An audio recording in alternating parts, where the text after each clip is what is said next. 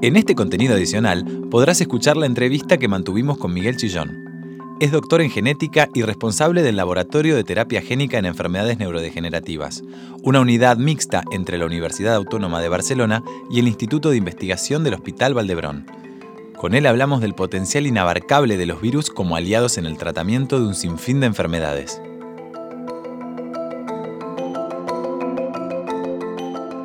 Genera, el presente de la medicina del futuro. Un podcast de la biotecnológica Amgen con Belu Jiménez y Julián Gersetti. Muchas gracias por este ratito. Y yo te quería preguntar, porque a raíz de esto de la pandemia, eh, todos tenemos un poco cogido, un poco de tirria, yo creo, a los virus, ¿no? Ahora aparecen eh, los malos, pero sin embargo les debemos mucho a alguno de ellos, ¿no? Sí, de hecho sí, de hecho se están utilizando como herramientas terapéuticas para curar enfermedades, como una especie de caballo de Troya, ¿no? Utilizamos el potencial que tienen estos virus de infectar células humanas, de infectarlas eficientemente, de hecho llevan años, millones de años de evolución, y es aprovechar los mecanismos que tienen para escapar de los sistemas de defensa humanos, ir a células determinadas importantes que pueden ser para algunas enfermedades y entonces aprovechar todo este desarrollo biológico para, ah, esto como he dicho antes, utilizarlos de caballo de Troya, poner genes terapéuticos y que eh, puedan ir a las células que están afectadas y corregir la enfermedad. O sea que en este caso estaríamos usando estructuras de virus que bueno surgieron en la naturaleza, ingenieriándolos desde el laboratorio, para que no sean obviamente agresivos para la salud humana y, como decimos, siendo vehículos para tratar enfermedades. Exacto, sí, sí, básicamente hay dos grandes eh, tipos de, de, desarrollos que se hacen. O bien, como tú dices, cogiendo los que ya están en la naturaleza, quitándole toda la parte, todos los genes negativos, toda la parte de información propia del virus que no es buena, que es lo que produce la enfermedad, y aprovechando ese espacio que crea de lo que hemos quitado para poner los genes buenos. Y después hay otra, otra variante que es crearlos en el laboratorio, mimetizando las partes buenas que de, los, las buenas, las que más nos interesan, de los que están en la naturaleza, juntándolas, haciendo quimeras, y a partir de ahí crear unos vectores, no serían virus, sino vectores víricos, con la mejor de las características de aquellos que nos interesan, bueno, pues para conseguir eh, cosas nuevas que puedan no estar presentes en la naturaleza y pero que nos den o especificidad o eficiencia o que se escape de la respuesta inmune, etcétera, etcétera, lo que vayamos, lo que estemos interesados. Se pueden ir modulando entonces. Exactamente. y como director de la unidad de producción de vectores, trabaja con virus, ¿cómo se hace para investigar en virus y asegurar al mismo tiempo la, seguridad? Que esto es algo que preocupa también mucho. Sí, sí. Em, bueno, esto no se hace ni en dos días ni, ni en dos años, diría. De hecho, para poder pasar de lo que es un virus que está en la naturaleza y poderlo reconvertir, transformar en una herramienta terapéutica, suelen pasar muchos años, 10, 15, 20, 25 años, en el que los grupos de investigación en todo el mundo miran cuáles son cada una de las partes, las funciones que tienen de este virus, tanto a nivel de las proteínas, a nivel de los genes, etcétera, cómo interactúan con las células, conocer cuál es lo que se tiene que quitar, por seguro, conocer qué es lo que se tiene que quedar, porque es interesante, y entonces a partir de ahí se empieza como una especie de Lego en el que vas quitando, vas poniendo y vas mirando que, aun quitándole cosas, el virus sigue creándose, sigue siendo funcional, no hace lo que debería de hacer porque ya no te infecta y hace una enfermedad, pero sigue manteniendo toda esa estructura y a partir de ahí empiezas a añadir otras piezas del Lego, en este caso los genes terapéuticos, y es cuando empiezas a analizar, a buscar, a mirar, y al final consigues un virus en el que si fuera un mantienes un uniforme en la parte externa, que es la que interacciona con la célula, la que reconoce, la que hace todo, pero la parte interna, lo que estás poniendo dentro, le has cambiado los genes y le pones el, el, el claro, lo de dentro lo has elegido tú, que es lo que te interesa.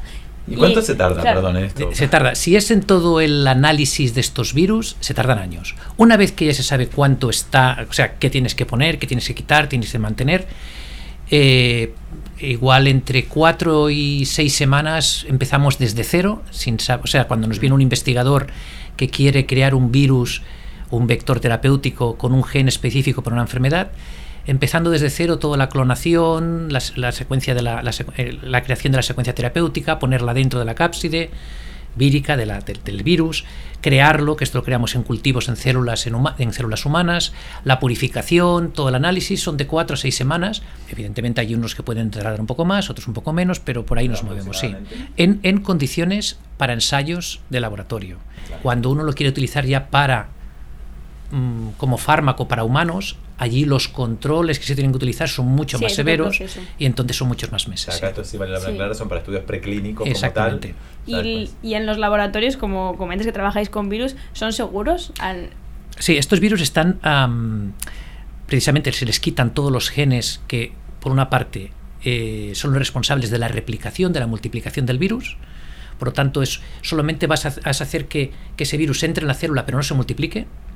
Y además le quitas los elementos de toxicidad y los elementos de eh, tóxicos, por decirlo de alguna manera. Con lo cual, solo quedas la envuelta, pero todo lo que es la parte patogénica, lo que provoca la enfermedad, se lo has quitado. Entonces son virus que no se replican, virus que, que, no, son, que no son tóxicos o que van a tener efectos secundarios.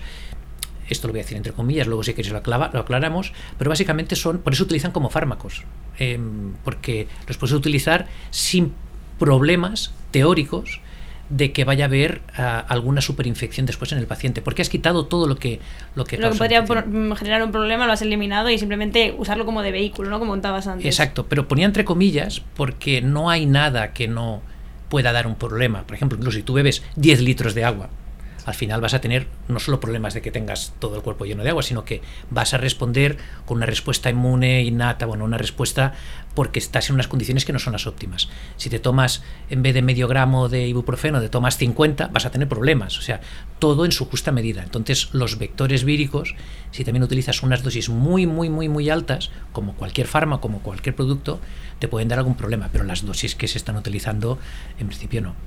¿Y en qué enfermedades se podría? En teoría para todo. Ah, ten en cuenta que, en teoría, pero esto no es un curalo todo, ¿eh? yo digo en teoría. Eh, ten en cuenta que el- lo que utilizas el vector es como un caballo de Troya para llevar material genético. El material genético es un código.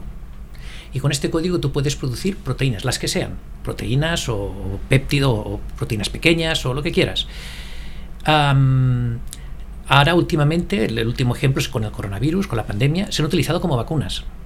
Pues ¿por qué? Pues porque estás utilizando las proteínas del virus y tú las estás poniendo de estos, dentro de, estos, de estas vacunas, que es otro virus, de manera que vas a producir solo, no, todo no todo el virus del coronavirus, sino solo aquellas proteínas contra las que quieres dirigir una respuesta inmune.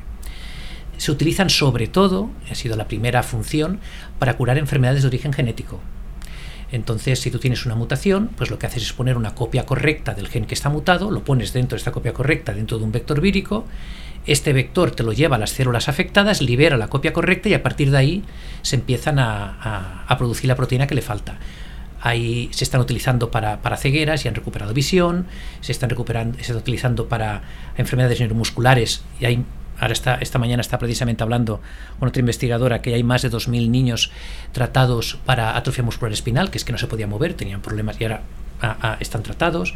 Están a punto de aprobarse para, para telesemia y hemofilia, eh, para un- una gran cantidad de enfermedades eh, eh, genéticas. Nosotros también estamos trabajando en algunas pero también para problemas complejos como déficits cognitivos asociados a la edad, demencia, enfermedades multifactoriales.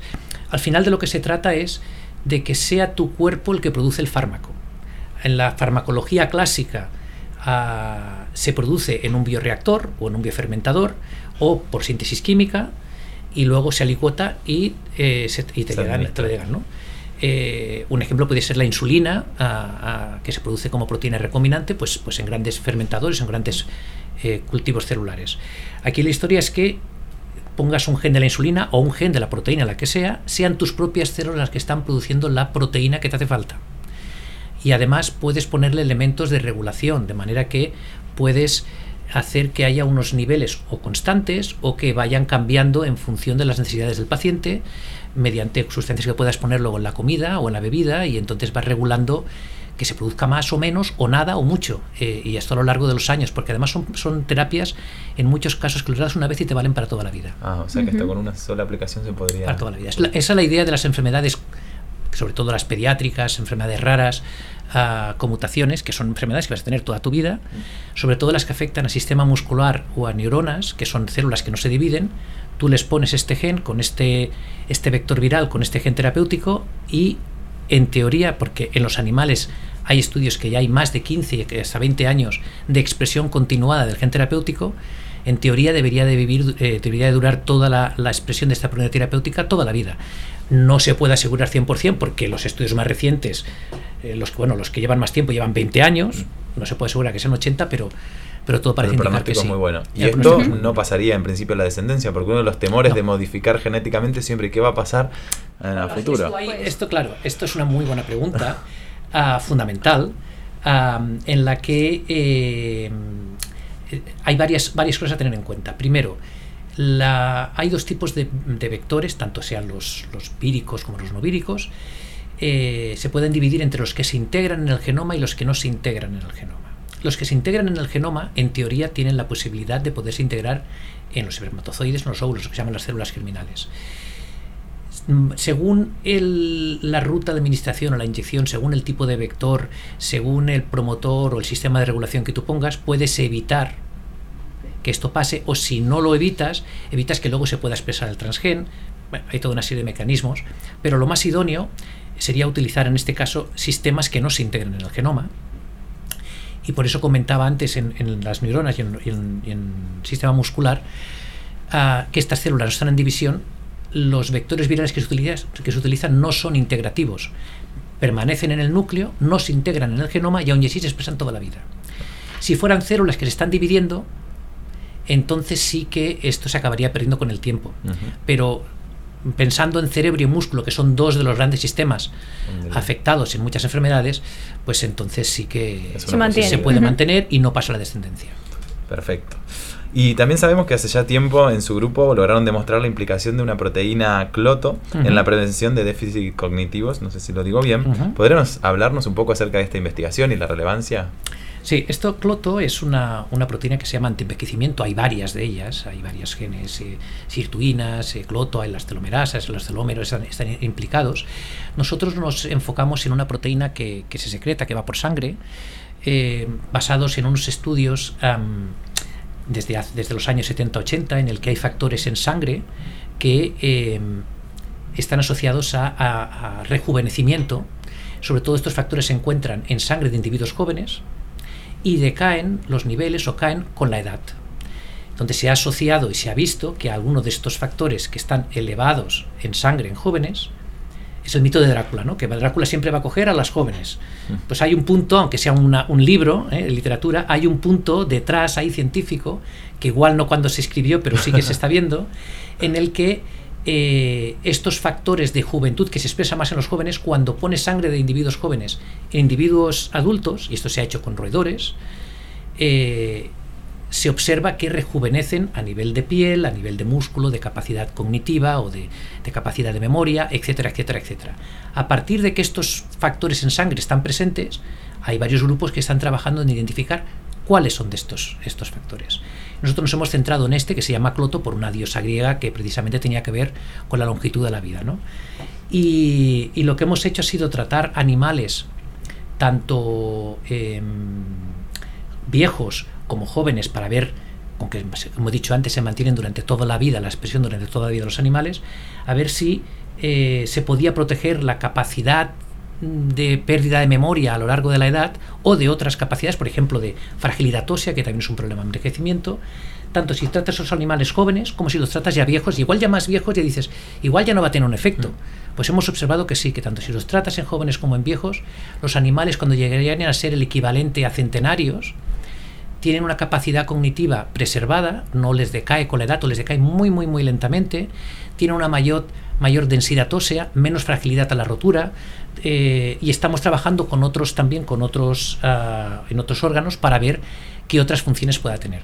Esto no quiere decir que sea un curalo todo, simplemente que es una proteína que tiene un papel en numerosos órganos, sobre todo en músculo y en cerebro que hemos identificado, y eso preserva, da unas herramientas a las células para preservarse, para protegerse de la oxidación acompañada a envejecimiento, a nivel epigenético, bueno, de, de, de la regulación del genoma, rejuvenecer ese perfil genético epigenético, toda una serie de funciones que les das unas herramientas, unas armas a las células para protegerse contra los avances de, asociados a la edad. Es como darle más herramientas a los músculos y al cerebro, como comentabas en este caso, para que estén más jóvenes o por lo menos envejezcan mejor, ¿no? Exacto. decirlo así. envejecimiento saludable, que es lo que se utiliza. Envejecimiento saludable, concepto, sí. muy bien, me lo apunto. Y, y claro, pero esto, por ejemplo, lo has mencionado en las neuronas, en el cerebro es una zona de, de difícil acceso. ¿Cómo se hace esto? Claro, eh, el cerebro, por suerte y por desgracia, por suerte para nosotros, por desgracia para los investigadores, eh, está protegido por lo que se llama la barrera hematoencefálica. Eso eh, eh, protege al cerebro de ataques de microorganismos, de patógenos, de sustancias que puedan haber en sangre que no interesa que lleguen al cerebro, pero también protege al cerebro de, en este caso, de las herramientas terapéuticas que son estos vectores de terapia. ¿Cómo se estaba haciendo, cómo se está haciendo hasta el día de hoy para los eh, mm, centenares, por no decir miles de ensayos que hay en pacientes eh, con enfermedades que están afectando, que les afecta el sistema nervioso, en el cerebro? Pues se inyectan directamente en fluido cerebroespinal, ya sea, por ejemplo, a través de una inyección, que, una administración que se llama intratecal, que es parecida a la epidural, a la que se da en el momento del embarazo, parecido, no es igual, o bien intracisterna magna, o sea, en un área específica que hay detrás aquí de la nuca, o bien incluso directamente inyectando en el cerebro, en el parénquima cerebral, a través del cráneo.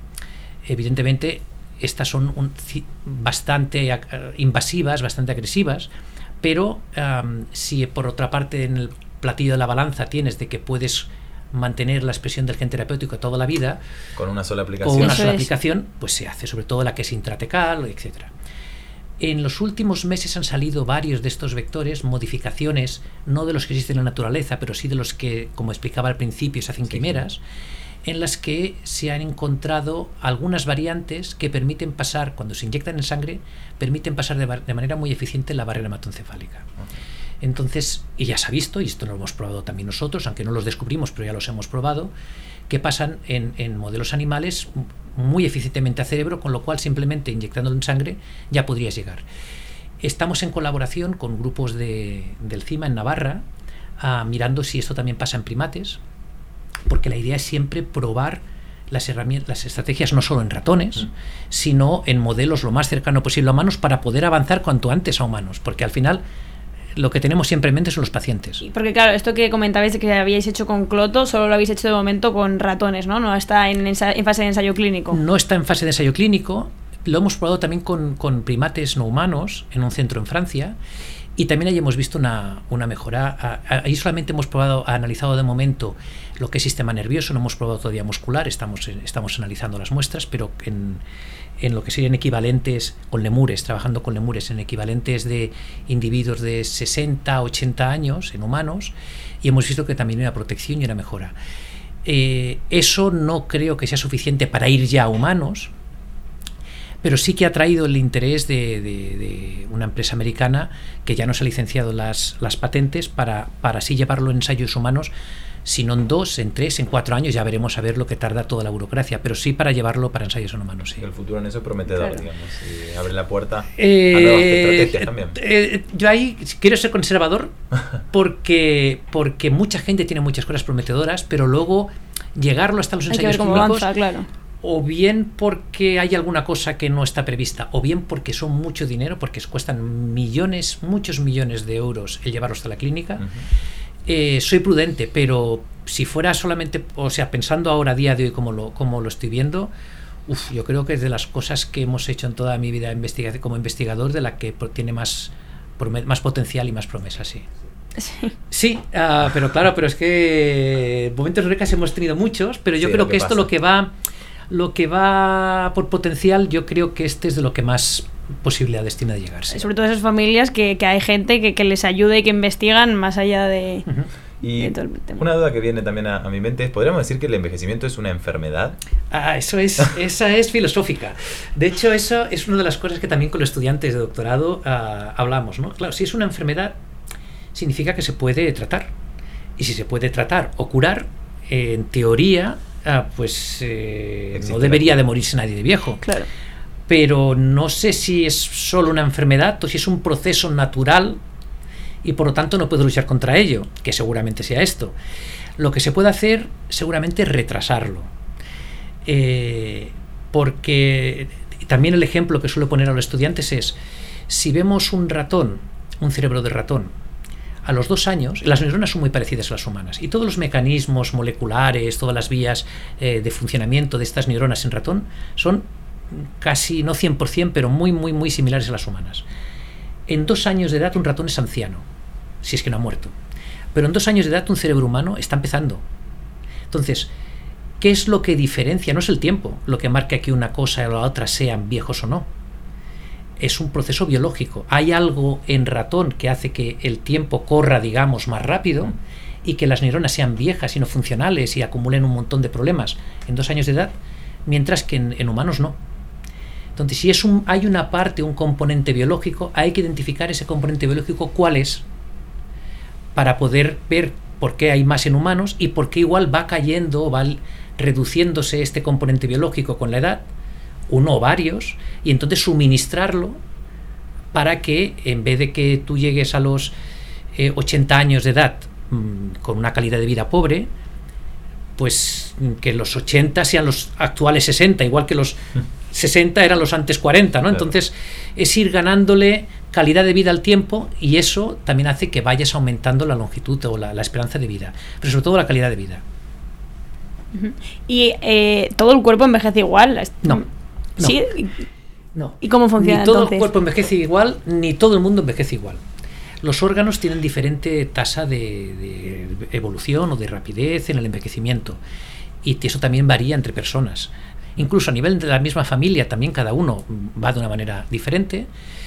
Eh, pero con que precisamente no se sabe cuál es, y al final esto es un proceso que afecta a multitud de vías, es por lo que nosotros creemos que utilizando algo, como explicaba antes de Cloto, algo que afecta a muchas vías a la vez, más que intentar corregir el problema es darte las herramientas para que no empiece a degenerarse, ¿no? Es como una capa de minio, ¿no? De, mm. pintura para evitar la oxidación, Entonces, si tú le vas dando esta, esta protección, no quiere decir que no vaya a envejecer, ¿no? Pero, pero que sí que vas a envejecer mejor y, más lentamente, o al menos esa es la teoría.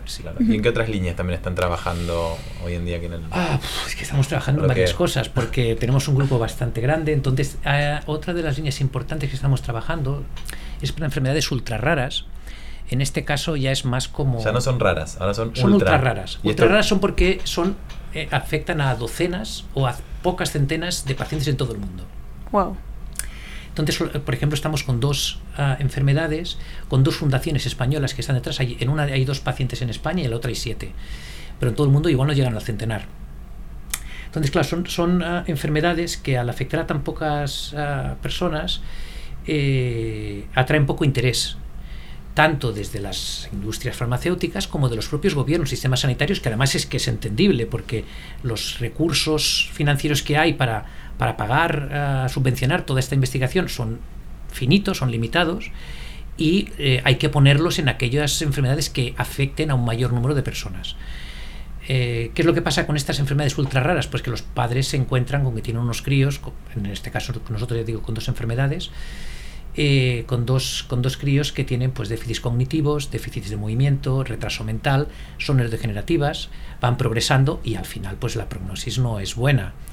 Eh, ¿Qué es lo que estamos haciendo? Pues eh, intentar desarrollar, ah, poniendo más que nada horas por nuestra parte y sabiendo que la financiación en este caso viene de los padres o de las fundaciones de pacientes, asociaciones de pacientes, poner todo lo que podemos por nuestra parte para desarrollar una, una estrategia terapéutica llevarla hasta que nos den la designación de medicamento huérfano en la Agencia Española o en la Europea del Medicamento y a partir de ahí poder aplicar a un ensayo clínico siempre esperando a que una vez que ya se vea que se puede hacer pueda venir o bien el Estado o bien alguna empresa farmacéutica y poner esos 2, 3, 4, 5 millones, no son más, de euros que hacen falta para llevarlo a punto final.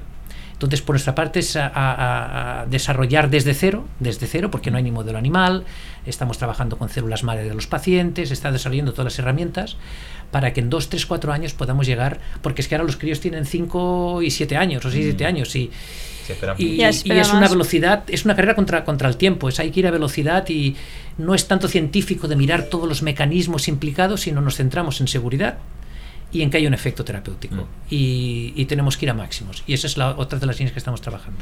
Bueno, la verdad que también una labor para reconocer, ¿eh? porque como decís, muchas veces no se encuentra interés, entonces por lo menos dar una pues solución. Pues nos gusta en este podcast echar una mirada al futuro y queríamos preguntarte qué papel crees tú que van a tener los virus en el futuro. Mira, estaba precisamente hablando, es mirando un, un, un artículo esta mañana y no porque vinierais vosotros, sino simplemente porque, porque es que ha coincidido, eh, de una investigadora americana que, precisamente quería hacer hincapié en lo que es la, terapia génica, la modificación, la utilización de estas herramientas, la aparición de estas herramientas genéticas en, el sistema de salud, ¿no? en, como potenciales herramientas. explicaba que en, a día de hoy hay más desarrollos, compañías farmacéuticas desarrollando, probando, buscando nuevas herramientas, nuevas sí, herramientas de terapia génica, que anticuerpos monoclonales, que anticuerpos en general, para, para cuando era, ha sido la última revolución del desarrollo de los anticuerpos, a día de hoy ya hay más desarrollos que se están llevando a cabo en las empresas y en los grupos de investigación académicos en estrategias de terapia génica por el potencial que tiene, no solo para las enfermedades eh, genéticas, sino para eh, lo que comenta, para vacunas, para cáncer, hay muchísimos para cáncer, eh, igual no solo para matar las, las, células tumorales, sino para darle herramientas al cuerpo para protegerse o para bloquear el acceso de nutrientes a los tumores, eh, para aumentar la respuesta inmune contra los tumores, para lo que sea. Incluso también para procesos que no son patológicos si consideramos el envejecimiento no como una, una, patología. Entonces, pues para encontrarte más saludable, eh, para ganar mayor capacidad de visión o de audición, o para recuperar ah, funciones que se van perdiendo.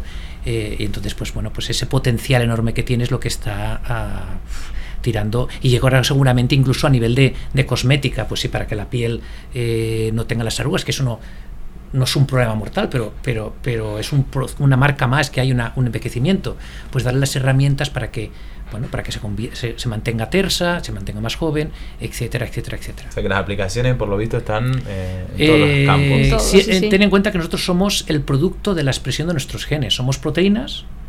Y células.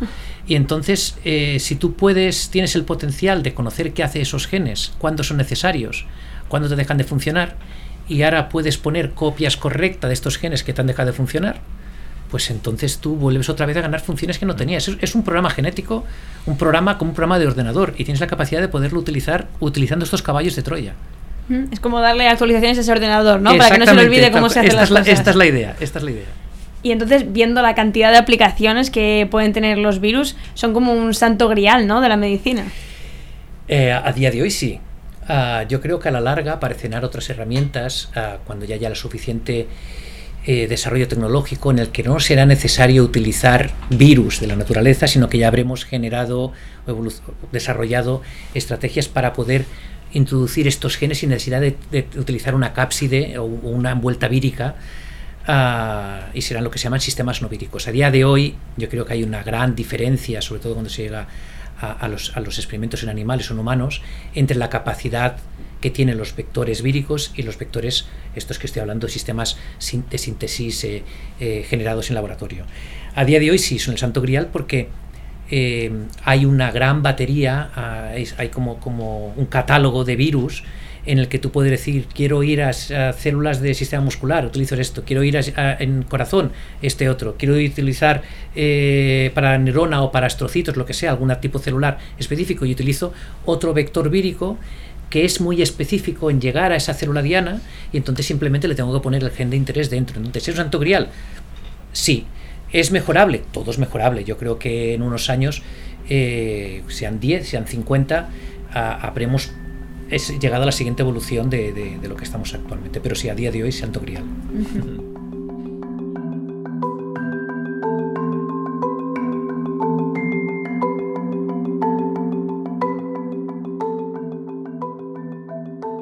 Recuerda que puedes suscribirte a nuestro canal para acceder al resto de episodios y entrevistas completas como la que acabas de escuchar. Genera, el presente de la medicina del futuro. Un podcast de la biotecnológica Amgen.